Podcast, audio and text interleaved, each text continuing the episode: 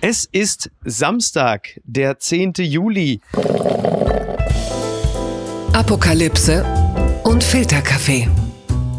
Die frisch gebrühten Schlagzeilen des Tages. Mit Mickey Beisenherz.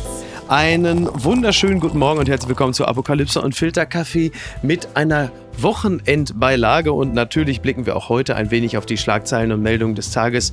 Was ist wichtig? Was ist von Gesprächswert? Was hat uns an diesem Wochenende so bewegt? Und dieser Mann ist ja auch eine äh, Emotionsbombe. Das muss er auch sein, denn er ist Hertha-Fan. Außerdem ist er Journalist und Moderator bei Radio 1 Hallo, Marco Seifert. Äh, hallo, Miki. Äh, Emotionsbombe hat mich noch niemand genannt, aber freue mich.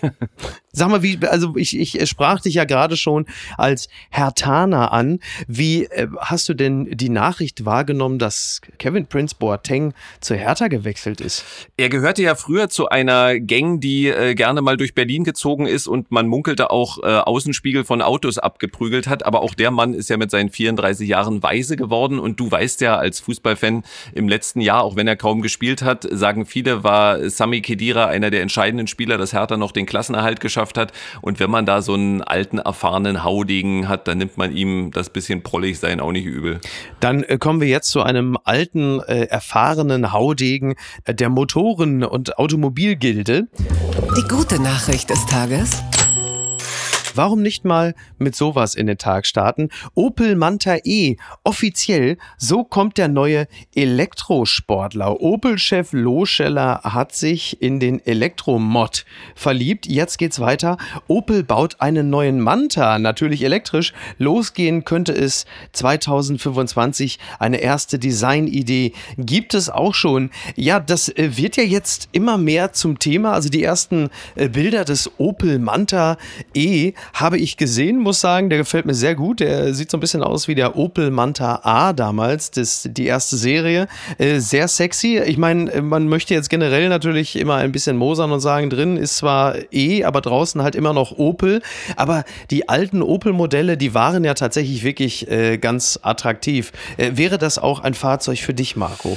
Ich weiß nicht, ob der Ruf des Mantas inzwischen wiederhergestellt ist. Also du bist ja ein deutlich größerer Autoexperte als ich. Man munkelt ja, du hättest einen ganzen Fuhrpark. Und das Problem an Elektroautos ist ja immer, dass die äh, zwar sehr praktisch offenbar sind, aber nicht wirklich sportlich aussehen. Und wenn man das jetzt endlich hinbekommt, und ich verstehe nicht, warum man das bisher nicht hinbekommen hat, es gibt ja auch DAB Plus Radios im Retro-Design. Die ja. sehen dann halt aus wie alte Röhrenradios, ähm, also schön und äh, haben trotzdem moderne Technik. Das muss doch möglich sein. Aber bist du, äh, bist du prollig genug, dass du einen Manta fahren würdest?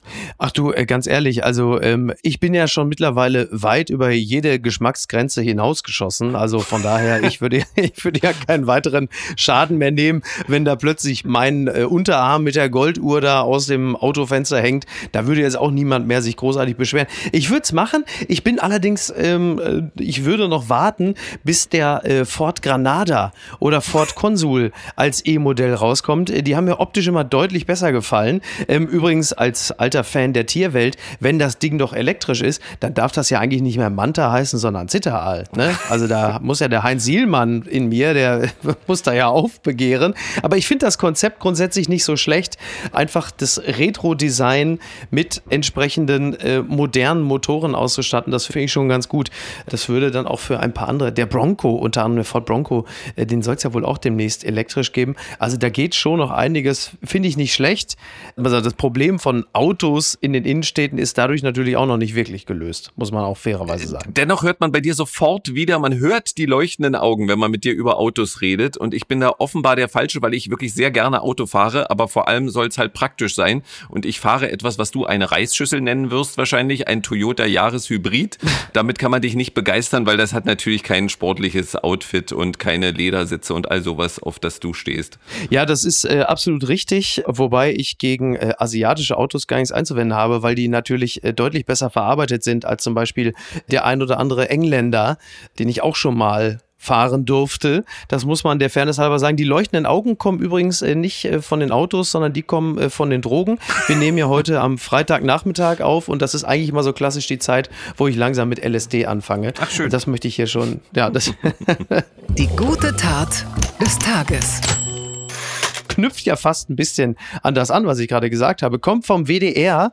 Corona-Lockerung ab heute in NRW. Erleichterung für Diskos, Sport und Volksfeste. Das ist schön. Der Nachteil ist natürlich, äh, das Ganze findet in NRW statt.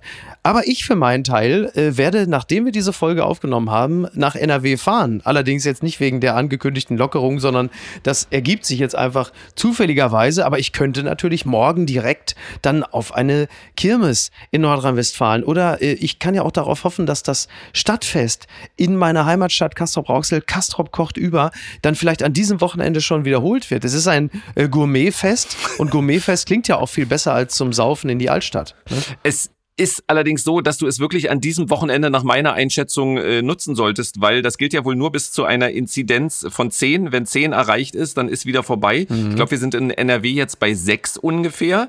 Ähm, das heißt, in acht bis zehn Tagen wird die ganze Nummer zurückgedreht. Und da frage ich mich immer, ob der CDU-Kanzlerkandidat Armin Laschet das wirklich als äh, gute Idee äh, genutzt hat, weil äh, natürlich freuen sich Menschen jetzt, aber ich glaube, sie freuen sich nicht so sehr, wie sie sauer sind, wenn in acht Tagen diese Lockerungen wieder zurückgenommen werden. Ja, man muss jetzt natürlich, man muss jetzt natürlich sagen, Armin Laschet hat generell, sagen wir mal so, eine ein, ein Langzeitgedächtnis und er denkt so perspektivisch wie der durchschnittliche Guppi. So, wenn man das, äh, wenn man das mal so ein bisschen äh, verfolgt, was so in den letzten anderthalb Jahren passiert ist. Von daher ist er doch eher der Freund sehr kurzfristiger Effekte. Äh, der Gesundheitsminister Karl-Josef Laumann, der Gesundheitsminister von NRW, sagt ja auch, ja, das machen wir jetzt äh, mit den Lockerungen. Wir sind aber nicht wachhalsig, sondern das ist jetzt natürlich alles auf Grundlage von äh, Schnelltests und natürlich für Geimpfte und Genesene gilt das nur, also schützen Schützenfeste, Kirmes kann man jetzt wieder draufgehen. Und er spricht auch von Impfanreizen, die äh, also jetzt auch in NRW zum Beispiel äh, geboten werden. Unter anderem gibt es wohl auch irgendwo Möglichkeiten, dass da mal Disco-Musik gespielt wird. Da kann man dann hinkommen oder auch auf dem Schützenfest, wo ich denke, aha, das ist also in den USA gibt es Millionen Lotterien und in NRW gibt es aber Disco-Musik und auch äh, teilweise gibt es dann auch mal so ein so ein Los, eine Bude, eine Kirmes oder so. Ja. Das ist doch toll, oder? Ist in dem angeblich so coolen Berlin ja ähnlich. Da hat das äh, Deutsche Rote Kreuz Berlin jetzt ja angekündigt, sie wollen eine lange Nacht des Impfens machen mit DJs und ähnlichem. Ich glaube okay. aber tatsächlich so gar nicht darüber lästere,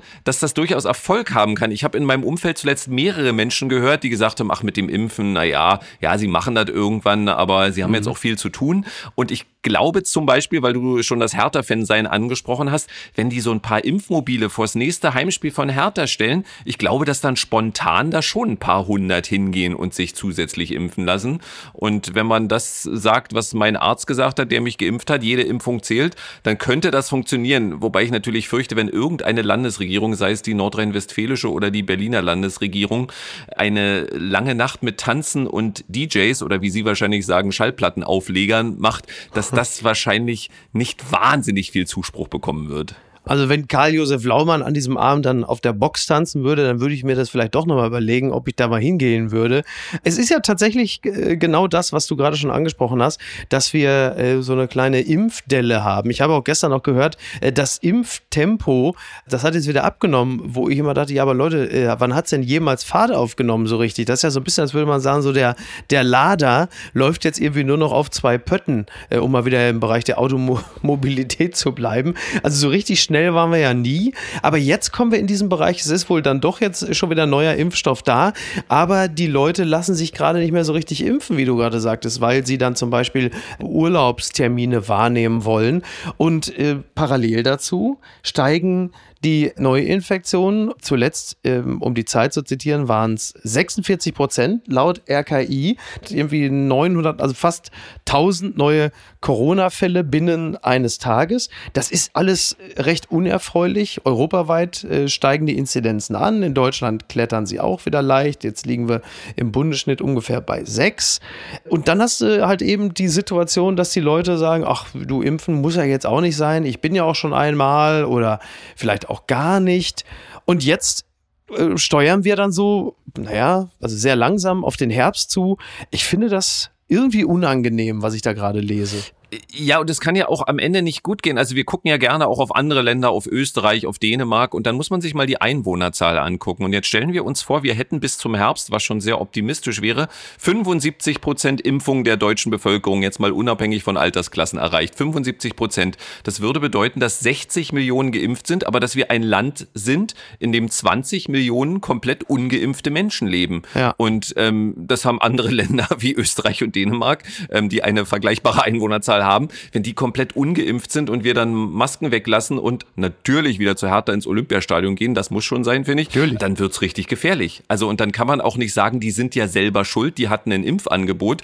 Wenn dann jemand einen Herzinfarkt hat und kann nicht ins Krankenhaus, weil jemand, der selber schuld ist, im Krankenhaus liegt, ist dem mit dem Herzinfarkt auch nicht geholfen. Ja, deshalb, wir können ja auch dann, dann und wann ja nochmal auf die Vernunft der Leute hoffen. Äh, vielleicht gehen wir einfach mal davon aus, dass diese Zahlen, die wir jetzt dann Tag für Tag übermittelt bekommen, dass sie vielleicht doch die eine oder andere Person dazu bringen, sich vielleicht doch etwas früher impfen zu lassen, als sie es ähm, vorhatte. Oder am Ende muss es dann doch die Disco-Musik in NRW richten. Wir werden es sehen. Unterm Radar ist dieser Mann, den man ja praktisch eigentlich nie zu sehen bekommt. Der Spiegel hat ihm ein kleines Porträt gewidmet. Karl Lauterbach über seine Rolle als Corona-Erklärer. Zitat, ich versuche mich an die Regel zu halten. Nur eine Talkshow pro Woche. Karl Lauterbach wurde getroffen, unter anderem von Markus Feldenkirchen in einem Café im belgischen Viertel von Köln. Und da war es wohl so, dass die Stimmung insgesamt gut war. Lauterbach musste aber noch mal ganz kurz eben vorher äh, äh, noch zwei Kamerateams, eins vom WDR, eines von Sat 1 befriedigen, bevor er dann äh, sich mit Markus Feldenkirchen und Martin Knobbe ins Café setzen konnte und er bestellte zwei Spiegeleier ohne Salz, Zitat. Und äh, die erste Frage ist, Herr Lauterbach, wenn Sie sich an den Beginn der Pandemie zurückerinnern, wann war Ihnen bewusst, dass da etwas geschieht, das unser aller Leben verändern wird und nicht zuletzt Ihres? Antwort, Karl Lauterbach, ja, also das, also das vergesse ich nie. Also in der dritten Februarwoche 2020 war ich in, in Harvard, um eine Reihe meiner jährlichen Vorlesungen. Also so geht das Interview los. Aber es ist ein wirklich wahnsinnig unterhaltsames Interview. Es macht wirklich großen Spaß wegen der Fragen, aber auch wegen der Antworten. Ich weiß nicht, hast du es gelesen? Ich, ich habe es gelesen und das Interessante ist, weil du hast es jetzt auch gerade wieder nachgemacht. Er sagt ja, er versucht möglichst selten Harvard zu sagen. Ja. In dem Zusammenhang kann man sagen, da ist er wirklich gescheitert. Also auf, auf der ja. ganzen Linie. Das kriegt er gar nicht hin. Ähm, ich meine, dieser, dieser Name ist halt auch für immer ruiniert. Es kann niemand mehr Harvard sagen. Ja. Das ist in Deutschland einfach vorbei. Äh, man muss immer äh, ja irgendwie die Lippen so spitzen, wenn man Harvard sagt, weil äh, das hat er wirklich geprägt. Ich finde, insgesamt kommt Lauterbach in der Öffentlichkeit relativ häufig viel zu schlecht weg, als wäre er der ewige Mahner und Verbieter. Mhm. Der Mann hat auch ganz viele konkrete Vorschläge gemacht. Er hat, jetzt bin ich wieder beim Fußball, äh, scheint sich mein ganzes Leben drum zu drehen, merke ich gerade. Ähm, er hat zum Beispiel gesagt, wenn man ins Stadion kommt, kommt und auf seinem Platz angekommen ist, hält er es für völlig sinnlos, eine Maske zu tragen. Das muss nicht sein. So, sowas geht aber immer unter, dass er auch Lockerungsvorschläge macht. Ja. Und es gibt wirklich, ich habe Menschen getroffen, die haben gesagt, ich hasse den so sehr, das ist ein furchtbarer Typ, der will uns unser Leben wegnehmen. Mhm. Und ich so, nee, stimmt überhaupt nicht. Wenn man dem genau zuhört, dann wägt er schon ab. Und wenn er sich mit Hendrik Streeck äh, streitet, wie letztens in einer Talkshow, wo ich es gesehen habe, dann bin ich aber voll im Team Lauterbach. Ja, ja, ja, ich, ich auch. Also ich sehe das genauso wie du. Das hat natürlich natürlich auch viel damit zu tun, das sind ja schon so grenzreligiöse Tendenzen, dass man dann halt einfach die Allmacht einer Person zuschreiben will, als hätte Karl Lauterbach sich persönlich Corona ausgedacht, äh, nur um uns alle zu geißeln.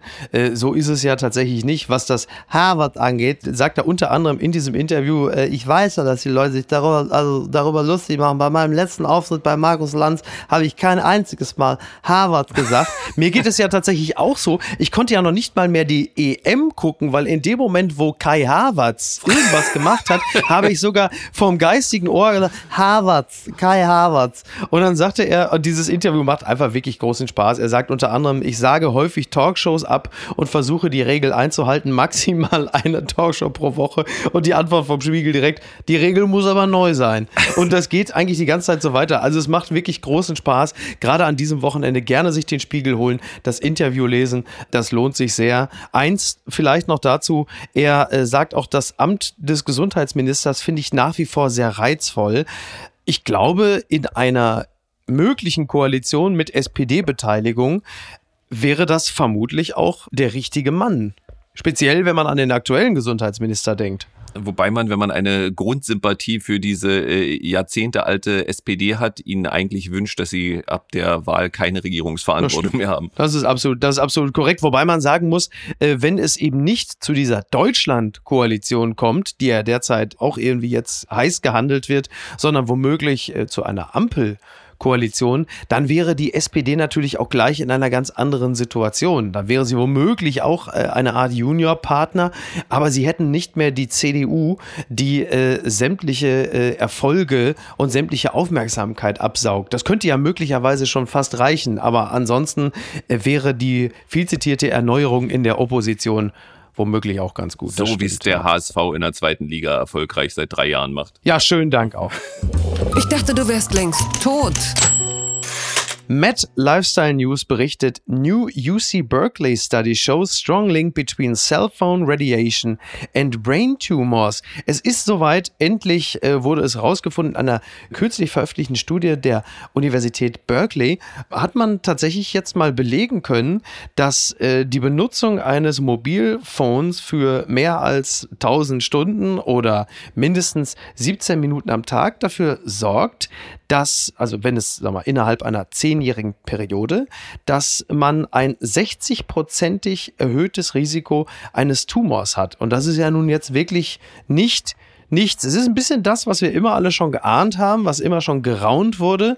Und es wird dort empfohlen, das Telefon halt eben nicht so nah an den Kopf zu halten, sondern dann im Zweifel Kopfhörer zu benutzen oder auch mit Freisprecheinrichtungen oder Lautsprecher zu telefonieren. Und das gibt ja am Ende, ja, sind diese Menschen, die immer in Smartphones und iPhones gesprochen haben, wie in so einem Knäckebrot, das sie so waagerecht vor sich gehalten haben, sind jetzt plötzlich die Gewinner so, jetzt ist es rausgekommen. Die haben es immer besser gewusst. Ist das der Grund, warum du generell so ungern telefonierst? Ich äh, kann ja mal kurz hinter die Kulissen blicken lassen. Mhm. Wir kennen uns jetzt schon viele, viele Monate einigermaßen gut, aber dennoch habe ich nur wegen technischer Probleme für diese Aufzeichnung das erste Mal in meinem Leben äh, eben mit dir telefoniert und du begrüßtest mich mit dem Satz, was ist? Also ähm, die Freude war offenbar sehr groß. Ist das der Grund, warum du schon immer ungern telefonierst? Ja, wahrscheinlich. Ich habe es immer schon gewusst. Ne? Ja, das stimmt. Ich, das muss ich fairerweise sagen sagen, ich hasse es zu telefonieren.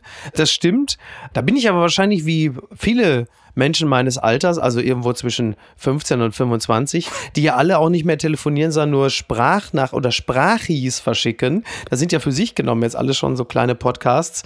Nee, ich denke, da habe ich schon das Ganze gut antizipiert. Ich wusste immer schon um die körperliche Bedrohung und habe immer versucht, äh, es zu vermeiden. Siehst du? Ich bin, ja. ich bin ja so ein Typ, der bei wissenschaftlichen Studien, wenn ihm das Ergebnis nicht passt, sofort den Versuchsaufbau in Frage stellt. So auch hier. Wer ist denn die Vergleichsgruppe, die in den letzten Jahren offenbar kein Smartphone genutzt hat und dann zu 60 Prozent weniger äh, Tumore bekommen hat. Das sind wahrscheinlich Menschen, die in der Wildnis gelebt haben, vielleicht auf einer einsamen Insel und dass die keinen Tumor im Kopf bekommen, könnte ja auch einen anderen Grund haben. Also wen findet man denn, der in den letzten Jahren nicht mindestens 17 Minuten am Tag mit dem Smartphone telefoniert hat? Ja, also das ist entweder öf, öf der Waldmensch oder natürlich alle Brandenburger, die halt einfach gerne. Äh ich arbeite für den Rundfunk Berlin-Brandenburg, ich verbitte mir das. Ganz weit vorne. Die Zeit äh, berichtet an diesem Wochenende über psychische Erkrankungen, Überschrift Wir sind zur Therapie. Psychische Krankheiten sind überall und trotzdem oft noch ein Tabu. Hier sprechen 38 Menschen über ihre Therapienkrisen und welchen Vorurteilen sie ausgesetzt sind. Also 38 Menschen haben sich bereit erklärt, mit Zeit Online öffentlich über ihre psychischen Erkrankungen zu sprechen. Sie sind 38 von drei Millionen Menschen, die sich Hilfe gesucht haben. Sie sind alle zur Therapie und dort sind auch diverse Prominente, unter anderem Tim Raue oder äh, Sami Amara, der Frontmann der Band Broilers oder August Zerner, der Schauspieler.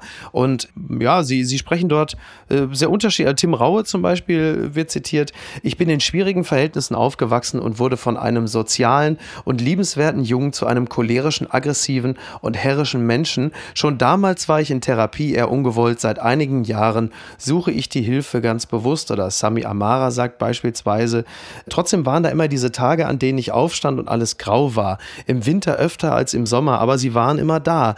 Ich umschreibe das immer mit komischen Worten. Der alte Geist, der schwarze Hund, die Schwermut. Tja. Hm. Ich finde es gut. Also ich finde es gut, dass das passiert, dass so äh, offen darüber gesprochen wird. Ich meine, wir reden im Jahr 2021, also mhm. eine psychische Erkrankung oder eine, äh, wie soll man sagen, so ein, ein Stachel, äh, ein Splitter in der Gefühlsdecke, all das ist ja nichts mehr, was heutzutage ähm, noch als Schwäche gilt oder als Schwäche gelten sollte. Also ich, äh, um dann nur aus dem Nähkästchen zu plaudern, also ich selber habe auch mal in einer äh, tiefen Lebenskrise vor ein paar Jahren mir ebenfalls äh, therapeutische Hilfe gesucht.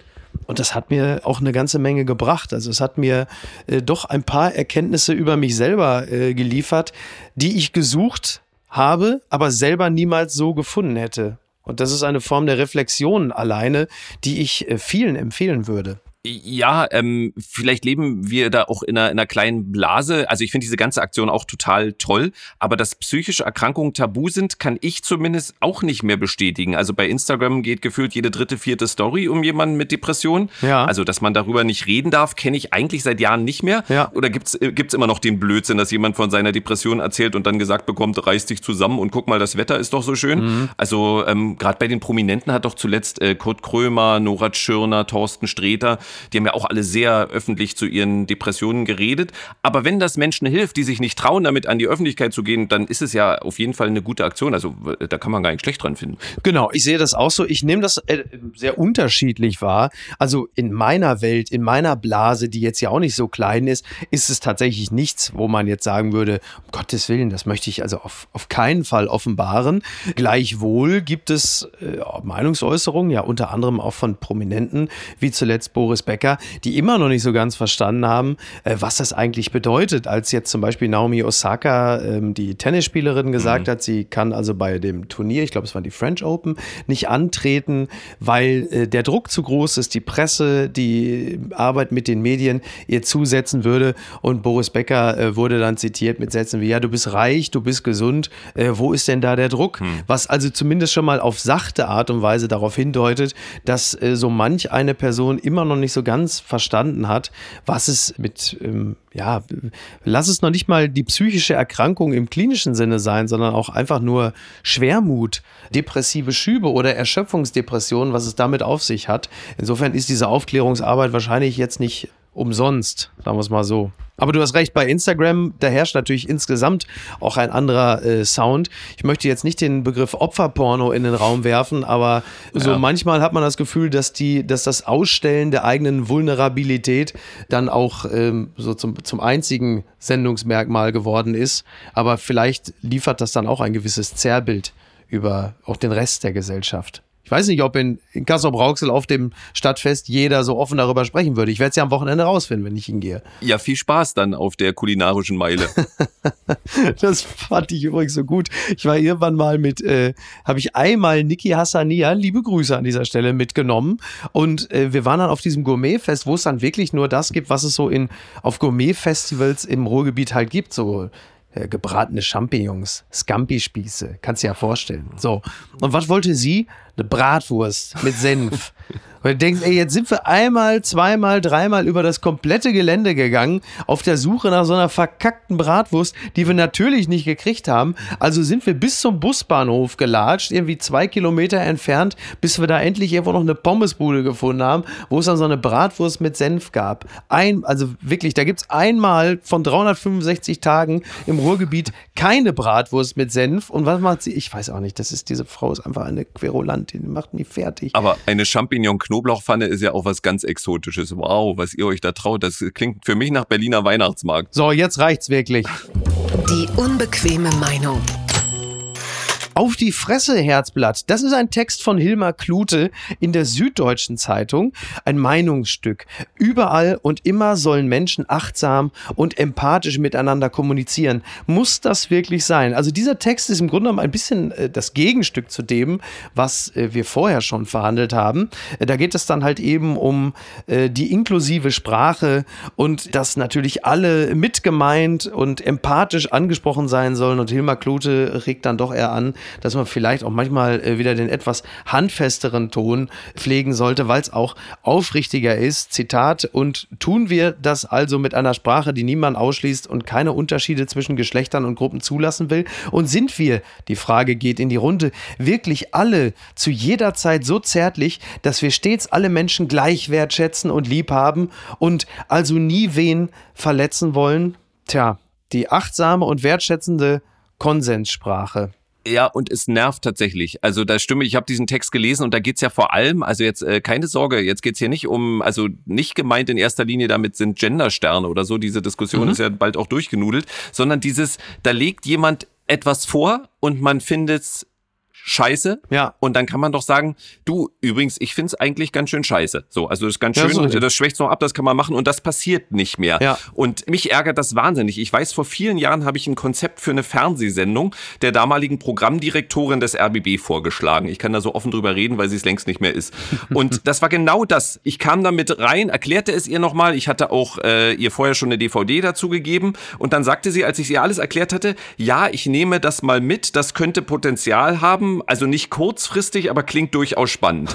Und als ich raus war, war ich fast versucht, mein Ohr an die Bürotür zu legen, um zu hören, wie die DVD mit dem Sendungspiloten drauf in einen Klonk im Mülleimer landet, weil man natürlich wusste, was sie meint, aber sie sagt es mir nicht. Und Herrgott, wenn euch was nicht gefällt, sagt mir, es gefällt mir nicht. Ist doch gut. Ja. Ich bin erwachsen, ich kann damit umgehen. Und dieses, dieses ständige, süßlich zuckerhafte Verpacken von schlechten Nachrichten, eine schlechte Nachricht ist eine schlechte Nachricht und kann auch als schlechte Nachricht über übermittelt werden, finde ich. Absolut. Also Hilmar Klute schreibt sehr viele interessante und schöne Sätze. Unter anderem, das Schlimme an der achtsamen Sprache ist die Unredlichkeit, die ihr innewohnt, die nichts zu tun hat, zum Beispiel mit der guten alten Höflichkeit. Sie ist wie ein falscher Filmuntertitel. Im Leben können und sollten wir nicht immer achtsam sein. Wir wollen uns streiten und nicht hier und da einen kleinen Einwand machen. Das gefällt mir sehr gut und unter anderem äh, schreibt er auch noch, Achtsamkeit ist hier nur scheinbar dazu da, die Hand schützend über arme Gruppen zu legen. In erster Linie dient diese Art der Achtsamkeit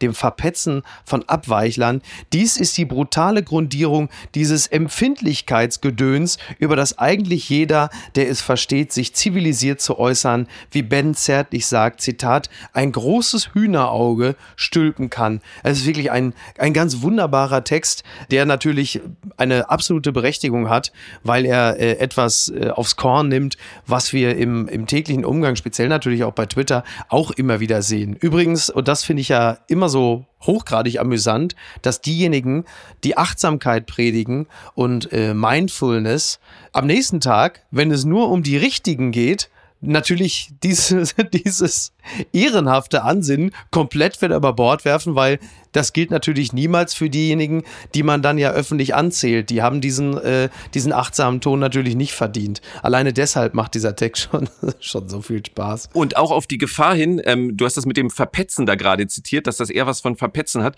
Da muss ich noch mal was, und ich verwende das Wort, und ich weiß, du hörst das äh, nicht gerne, da muss ich noch mal was zu dieser äh, Debatte um das Wort Zigeuner sagen. Oh ich hatte ein Interview auf Radio 1 mit dem Vorsitzenden des Zentralrats der Sinti und Roma, ja. Romani Rose, und stellte ihm eine Frage und sagte, ich sage jetzt ganz bewusst nicht das Z-Wort. Mhm. Ähm, da gibt's ja auch eine heftige Diskussion darum, wie stehen Sie denn zum Z-Wort? Daraufhin antwortete er mir, mir ist die Zigeunersoße egal, mir ist das Zigeunerschnitzel egal, mir ist der Zigeunerbaron egal. Mir wäre wichtig, dass äh, Menschen, die einen Namen haben, äh, bei dem man auf Zigeuner kommt, dass die eine Wohnung finden. Mir ist völlig egal, wie man die nennt. Und da gab es dann im Netz eine Debatte und das war wirklich irrsinnig. Da schrieb dann irgendjemand, das, was ich auch schreiben würde, man sollte nicht mehr Zigeuner sagen, wenn das Menschen verletzt. Und genauso ist es bei mir auch. Ich muss dieses Wort nicht verwenden, mir bringt's nichts und wenn ich damit andere verletze, dann lasse ich's weg. Also er schrieb, man sollte nicht mehr Zigeuner sagen. Und daraufhin antwortete jemand anders, du, dein Post ist aber auch menschenverachtend, weil du ja Zigeuner geschrieben hast. Ja. Und da denkt man schon, wenn jemand schreibt, man soll nicht mehr Zigeuner sagen, hat er dieses Wort verwendet und wird dafür angezählt, dass er das Wort verwendet hat. Dabei hat er doch eigentlich gesagt, wir sollten es nicht mehr verwenden. Das macht mich wahnsinnig. Das ist genau dieses Petzen und ich bin moralisch noch eine Stufe höher als du. Du willst es nicht mehr verwenden, aber du hast es noch einmal geschrieben und deswegen bist du böse und ich bin besser.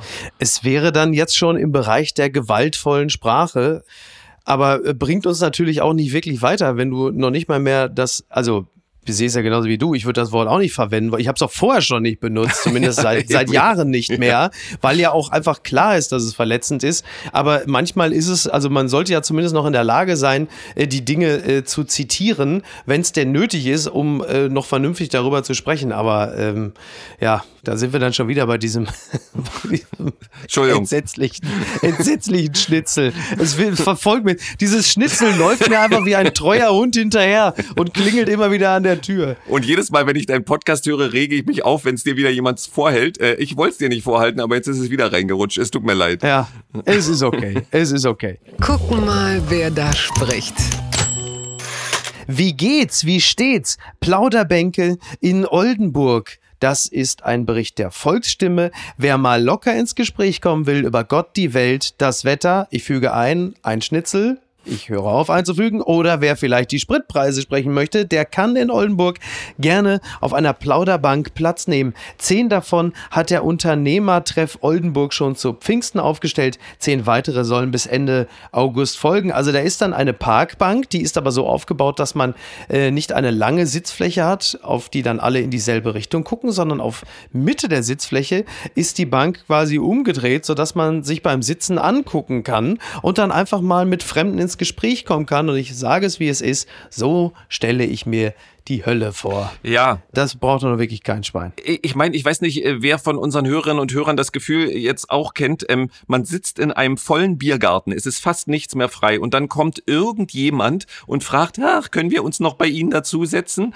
Und dann denkst du, bitte, bitte geh weg. Ich möchte dich nicht sehen, ich möchte dich nicht hören, geh weg. Und ich höre mich dann sagen, aber klar, gerne. Ist doch schön, wenn wir hier gemeinsam sitzen. Natürlich. Und jetzt setze ich mich noch freiwillig auf so eine Bank, damit sich da jemand dazusetzt. Niemals, niemals. Ja. Aber es ist auch Norddeutschland, die reden doch eh nicht gern, oder? Ja, das ist wahr. Das ist wahr. Ja, in Berlin ist es ja nochmal was anderes, weil da gibt's ja halt einfach den klassischen Berliner nicht mehr. Bei dem weiß man ja ehrlicherweise auch, dass er jetzt nicht so wahnsinnig auch auf seine Art auch nicht so kommunikativ ist. Ich bin ja nur jetzt, also ich bin ja völlig geschockt, dass der nette Herr Seifert von Radio 1, das ist sehr privat, also so ein, äh, so ein Schwein ist, Nee, ein der also Heuchler. üb- überhaupt keine Bürger, ein Heuchler, ein heuchlerisches Schwein, der keinerlei, der keinerlei Bürgernähe zulässt. Nein, ich find's, also mir geht es genauso wie du. Ich bin, äh, ich halte mich für privat auch für höflich und freundlich und kommunikativ, aber ich habe wirklich auch wahnsinnig gerne meine Ruhe und ich empfinde körperlichen Schmerz bei dem Gedanken daran, dass ich irgendwo auf einer Bank sitze und ich tue dies gern, habe ein Buch auf meinem Schoß und komme dann widerwillig ins Gespräch. Zumal doch jemand sehen kann, wenn ich doch schon ein Buch dabei habe, dann habe ich ja ein, ein Anliegen, das man ja sehen kann. Und dann in ein Gespräch verwickelt zu werden, das ist wirklich, also das. Und weißt du, was das Schlimmste an der ganzen Sache ist? Na? Das sind ja Bänke, die grundsätzlich ungefähr eine Sitzfläche von, sagen wir mal, 1,80 Meter haben.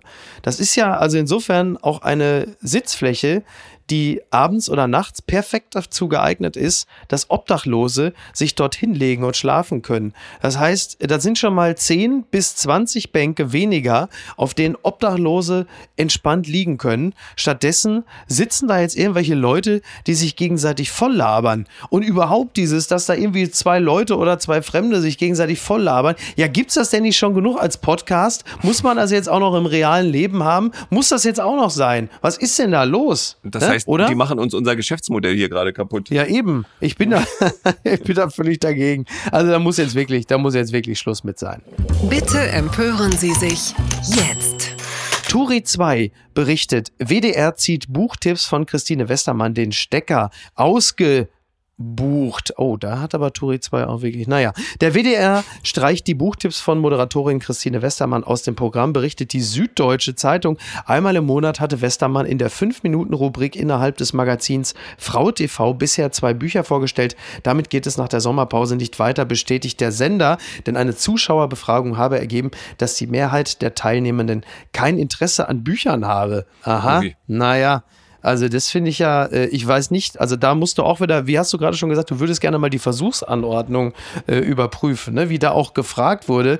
Äh, ich halte es übrigens für kompletten Blödsinn. Ist übrigens ja auch so, wenn Christine Westermann etwas empfohlen hat, dann ist dieses Buch in der Regel auch sofort in die besten Listen gekommen. Also das muss ja auch irgendwie dann eine Korrelation haben. Ja, ich- weiß nicht. Ich verstehe es auch nicht. Also erstens tut es mir leid, weil ähm, im Gegensatz zu dir kenne ich zwar Christine Westermann Mhm. nicht persönlich, aber immer wenn ich sie im Fernsehen sehe, erlebe ich sie als sehr warmherzige, empathische Frau. Ja. Und diese fünf Minuten können doch weder die Quote ruiniert haben, noch wahnsinnig teuer gewesen sein. Exakt. Also ich bin jetzt auch nicht immer sofort mit Skandalrufen zur Stelle, wenn im Fernsehen irgendwas verändert wird.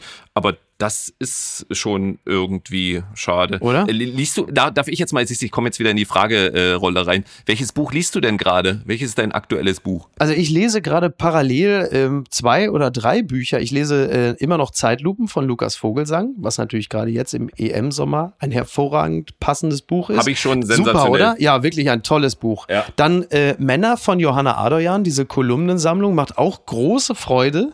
Und was ich mir jetzt zuletzt nochmal gekauft habe, ist das Buch von Nils Minkmar, Der Zirkus, ein Jahr im Innersten der Politik über den Wahlkampf 2013. Also Steinbrück gegen Merkel. Äh, Macht wahnsinnig Spaß, das Buch. Man sieht dort übrigens auch schon all die Anlagen dessen, was mittlerweile ja so als völlig mutierter, ja, wie soll man das sagen, so als Elektionsmutante jetzt wieder auftaucht im Jahr 2021, im Wahljahr. Also die ganzen Anlagen zu dem, was so langsam komplett zu degenerieren droht, sind da auch schon. Also sprich Steinbrück und die äh, Sparkassenvorträge, der Mittelfänger, das ge zu geringe Gehalt für Merkel und äh, übrigens auch äh, diese, dass ich gar nicht mehr wusste, dass Steinbrück irgendwann mal gesprochen hat vor SPD-Größen wie Schröder, Glogowski und Gabriel und dann stand Steinbrück auf der Bühne und sagte, ja, und was ich auch sagen möchte, ich bin im Gegensatz zu den anderen dreien immer noch in erster Ehe verheiratet. Und dann kam irgendwann Gabriel auf die Bühne und sagte, ach und übrigens, Peer, äh, das mit der Ehe, das merken Glogo, Schröder und ich uns. Hui. Und dann wird nochmal, also in toller Sprache, dieser gesamte Wahlkampf aufgerollt. Und gerade jetzt kann ich wirklich dringend empfehlen, dieses Buch zu lesen, genauso wie die Schuld-Story von Markus Feldenkirchen, was gerade im, in Wahlkampfjahren immer noch mal richtig Spaß macht. Aber jetzt nach meiner achtminütigen Antwort, was liest du denn gerade, Marco? Ja, das, äh, da kann ich jetzt natürlich mit dir nicht mithalten. Deswegen sage ich vorab, dass ich damals die äh, Buchpräsentation äh, der Schulz-Story moderieren durfte. Ach. Äh, mit Markus Feldenkirchen und Robert Habeck war da auf der Bühne, weil äh, Martin Schulz nicht kommen wollte. Aber äh, das war ganz interessant. Aber ich lese gerade und es liegt seit einem halben Jahr bei mir rum, weil ein Freund es mir geliehen hat. Äh, und jetzt wird's richtig peinlich. Das Buch heißt Ich, Prinz Boateng. Mein Leben, mein Spiel, meine Abrechnung. Dieses Buch gibt's nicht mehr auf dem Markt, weil ähm, Jenny Boateng seine Ex-Frau sofort ihre Privatsphäre verletzt sah und 30 Textstellen beanstandet hat. Dann wurde es sofort vom Markt genommen. Und ich lese nur vor den ersten Satz, der hinten drauf steht, von auch einem Skandalfußballer, von Mario Balotelli. Oh. Jetzt hat der Bro also seine Biografie geschrieben. Das ist, äh, sind dann mal so, das ist der Satz, der hinten drauf steht. Das ist der Blurb, der hinten drauf steht. Wie geil ist das denn? ja, ja, ich kann's, also rein sprachlich kann ich es nicht empfehlen. So viel kann ich schon mal sagen. Also hat er selbst geschrieben, ja? Ja, oder es hat jemand, äh, also da steht zwar mit Christian Schommers zusammengeschrieben, aber Oh. ja, es ist schon, oh, es ist schon, schon ein bisschen platt. Ganz nette Fotos drin sind drin und seine Biografie ist ja wirklich auch spannend. Das muss man ja zugeben. Der hat ja viel erlebt, der Mann. Absolut, aber äh, jetzt hat der Bro also sein Buch geschrieben oder seine Autobiografie geschrieben. Das ist zum Beispiel ein Satz, den man so von Hans Magnus Enzensberger oder Peter Handke als Quote auch hinten nicht auf dem, auf dem Buchdeckel finden würde. Muss man ja, muss man ja auch mal anerkennen. Aber siehst du, guck mal, da hast du diese, das müsstest du mir vielleicht bei Zeiten sogar mal leihen. Also interessant finde ich das schon. Man will ja vor allen Dingen auch wissen, welche Stellen sind denn da geschwärzt worden. Aber ne? der Kumpel will es jetzt ja zurückhaben, weil er sich jetzt signieren lassen will, weil es das ja nicht mehr auf dem Markt gibt. Jetzt habe ich schon überlegt, ob ich es einfach mal mitnehme und für mich signieren lasse, weil dann kann er das Buch nicht mehr zurückkriegen. Aber wir werden es mal, mal gucken, wie wir es machen. ist eigentlich ganz clever, aber das mit der Buchpräsentation finde ich auch ganz geil, dass äh, vor allen Dingen Martin Schulz nicht kommen wollte und Robert Habeck äh, seinerseits gekommen ist. Und der, der, für Habeck ja irgendwie, äh, das zieht sich ja wie ein roter Faden durch sein Leben, wenn er immer sagt, ach du, ganz ehrlich, äh, was irgendwie schief laufende Wahlkämpfe angeht, da stehe ich lieber ganz entspannt einfach nur so an der Seitenlinie und gucke mir das lächelnd an, speziell auch wenn es um Bücher geht. Da hat ja wirklich Robert Habeck äh, derzeit für seine Verhältnisse vergleichsweise entspannte Wochen, würde ich mal sagen. Das stimmt. Und äh, da ja ähm, Boateng das Buch selber geschrieben hat, sind ja die Parallelen jetzt zu etwaigen Grün ja dann auch gar nicht mehr so groß. Und das ist ja irgendwie auch ganz, ganz schön. Ach, ich habe mir das Quellenverzeichnis nicht angeguckt, das stimmt. Das mache ich dann gleich nach diesem Podcast. Was ist denn da schiefgelaufen? Corona-Fälle vor Fury versus Wilder. Megakampf vor unvermeidlicher Absage. Das berichtet NTV ohne Fans, ohne mich. Der Boxkampf des Jahres muss erstmal ausfallen. Berichten zufolge ist Weltmeister Tyson Fury positiv auf das Coronavirus getestet worden. Eigentlich soll er in knapp zwei Wochen gegen Deontay Wilder antreten. Daraus wird wohl nichts. Das dürfte auch Folgen für einen weiteren Kampf haben. Äh, Tyson Fury, ich habe die äh, Bilder zuletzt gesehen, äh, ist ja nun wirklich, also der Mann sieht ja niemals so aus, als wäre er kurz vor einem Schwergewichtskampf, speziell wenn man mal sich den ungleich trainierteren Anthony Joshua anguckt.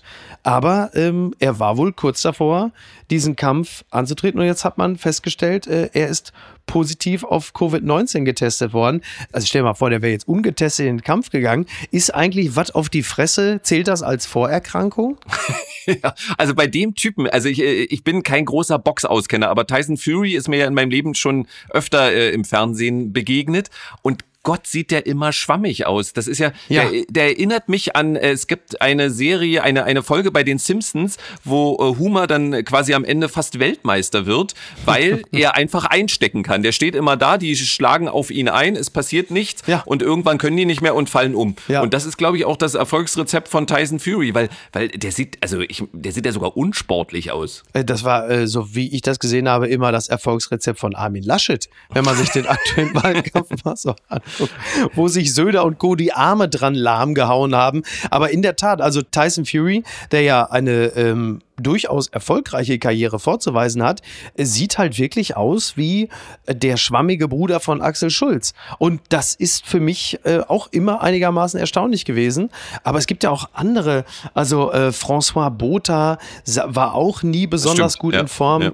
Und dann gab es noch einen, ich glaube Ruiz oder so heißt er, ein, äh, wenn ich mich nicht irre, mexikanischer Boxer, auch in erschreckender Form. Also wenn man dann nur irgendwie die entsprechende äh, Stamina hat und dann äh, den einen oder anderen Lucky Punch äh, setzen kann, scheint es ausreichend zu sein. Es sei denn, es kommt Corona und dann kommt Harvard und dann wird es ganz gefährlich. Und da kann ich nur vorwarnen. Und damit kommen wir unweigerlich zur letzten Rubrik. Und was schreibt eigentlich die Bild?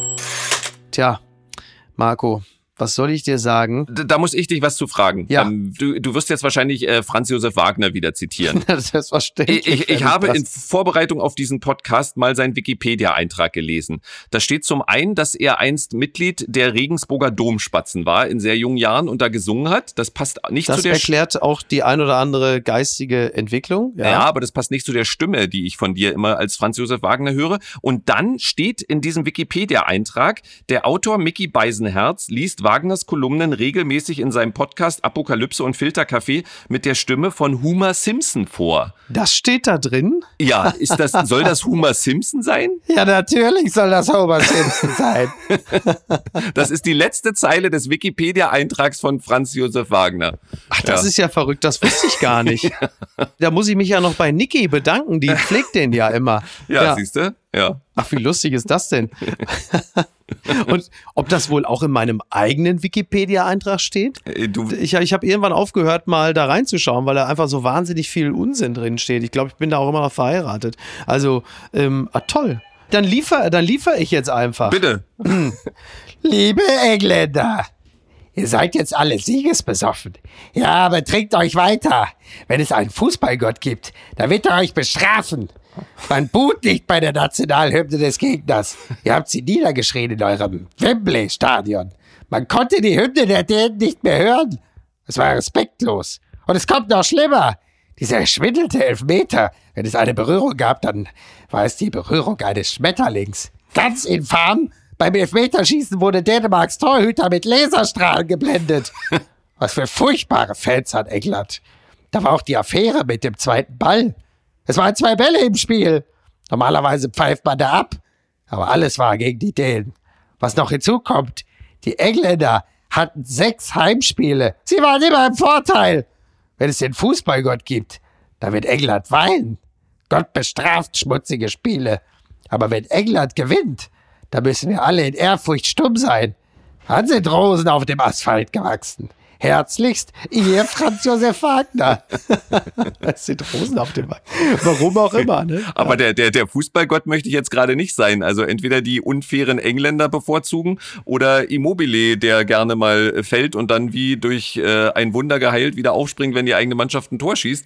Also äh, wer nun von den beiden unfairer ist, möchte ich gar nicht beurteilen. Was ich weiß, sie können besser Fußball spielen als wir. Das würde ich allerdings auch sagen. Und zwar beide. Ähm, bei den Italienern würde ich sagen, das ist der Markenkern.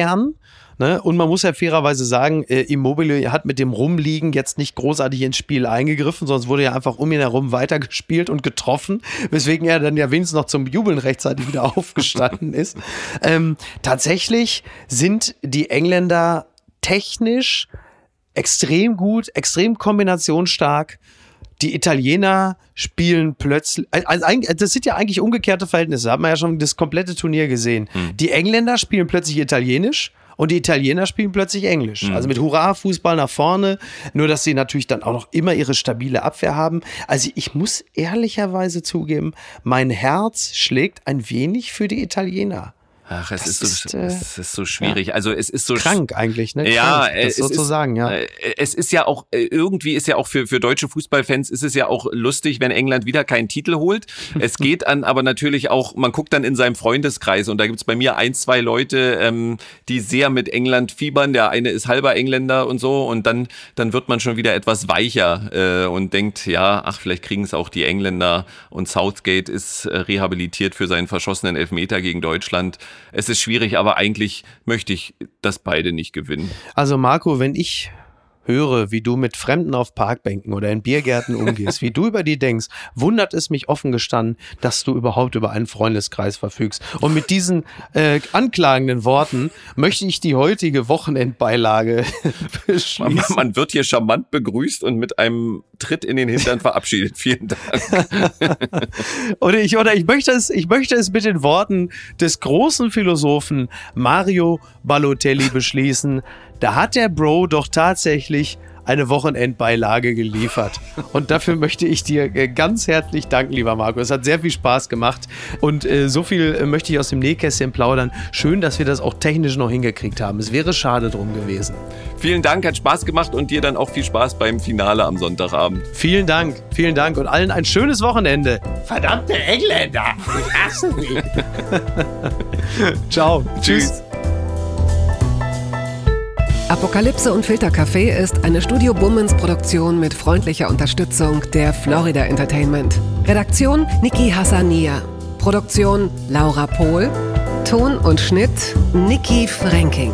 Neue Episoden gibt es jede Woche montags, mittwochs und freitags, überall, wo es Podcasts gibt. Stimme der Vernunft und unerreicht gute Sprecherin der Rubriken Bettina Rust.